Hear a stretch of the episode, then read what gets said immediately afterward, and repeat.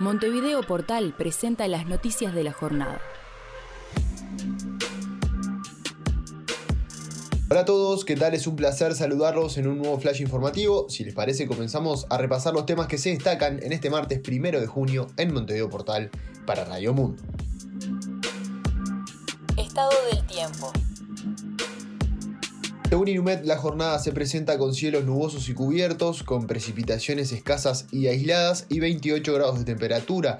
El viento sopla del oeste a 11 km por hora, hay un 50% de humedad y 15 km de visibilidad. En el este y oeste del país, los cielos se presentan nubosos y cubiertos, con lluvias aisladas, y para el norte no hay probabilidad de lluvias y el cielo está nuboso con periodos de algo nuboso.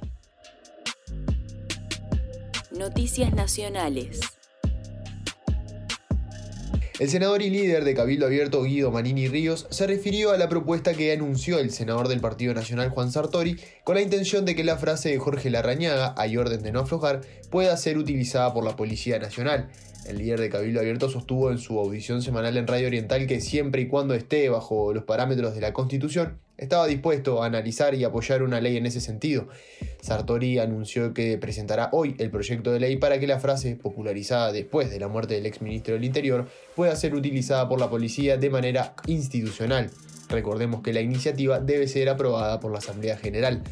Esa frase viene de la época de Aparicio Sarabia, cuando se peleaba por principios, ideales y daba la vida por una bandera o divisa. Creemos que la frase va mucho más allá de quien la dijo, de si es politizada o no lo es. Un cuerpo como la Policía Nacional, que está sometida a un tremendo estrés y día a día debe afrontar riesgos y sacrificios, la orden de no aflojar significa un estímulo para seguir en el cumplimiento de la misión, contribuye a mantener la moral alta, aseguró Guido Manini Ríos.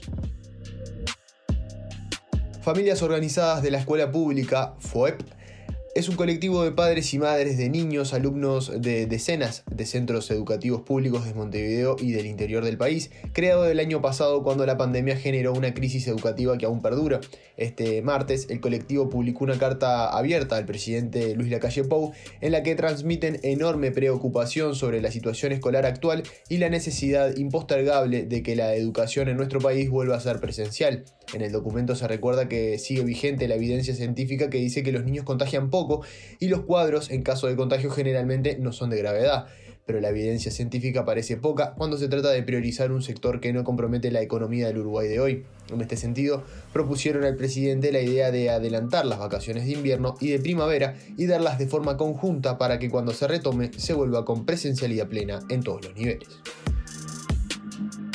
Y hoy volvemos a hablar de deporte porque tendremos clásico en el fútbol uruguayo por los octavos de final de la Copa Sudamericana. Habrá clásico con bar en el Gran Parque Central entre el 13 y el 15 de julio y la vuelta se fijará en el campeón del siglo una semana después.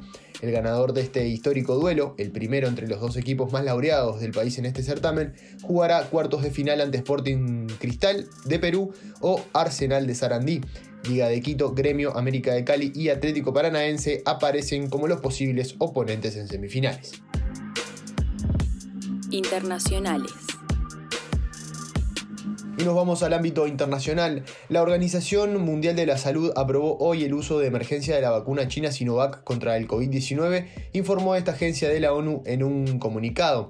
El Comité de Expertos en Vacunas de la OMS recomendó la vacuna que requiere dos dosis a intervalos de entre 2 y 4 semanas para personas de 18 años o mayores. Se trata del segundo inmunizante chino aprobado por la OMS y a partir de ahora también podrá ser utilizado para el dispositivo internacional COVAX de distribución de vacunas anti-COVID, sobre todo en los países más desfavorecidos. Los servicios de salud británicos no registraron ningún muerto por coronavirus en las últimas 24 horas por primera vez desde el pasado 30 de julio de 2020, pese a la preocupación que suscita en el Reino Unido ante el aumento de casos de la variante Delta. Aunque las cifras a principio de semana suelen ser anormalmente bajas por un retraso en los registros, esta reducción de las muertes es una buena noticia para el país europeo más castigado por la pandemia, con casi 127.782 muertos. La mejora es el resultado de una campaña de vacunación masiva lanzada el pasado 8 de diciembre que permitió administrar una primera dosis a más de 39 millones de personas y una segunda a más de 25 millones. Hasta aquí el flash de hoy, pero antes de irnos vamos a ver cómo estará el tiempo mañana. Inumet indica que tendremos una mañana con una disminución de la nubosidad, pero con la presencia de lluvias escasas y aisladas. Por la tarde el cielo estará claro y algo nuboso, con periodos de nuboso, de máxima tendremos 15 grados y de mínima 8. Estas fueron las noticias del día por Montevideo Portal. Por más información, léenos en montevideo.com.uy. Para todos, todo.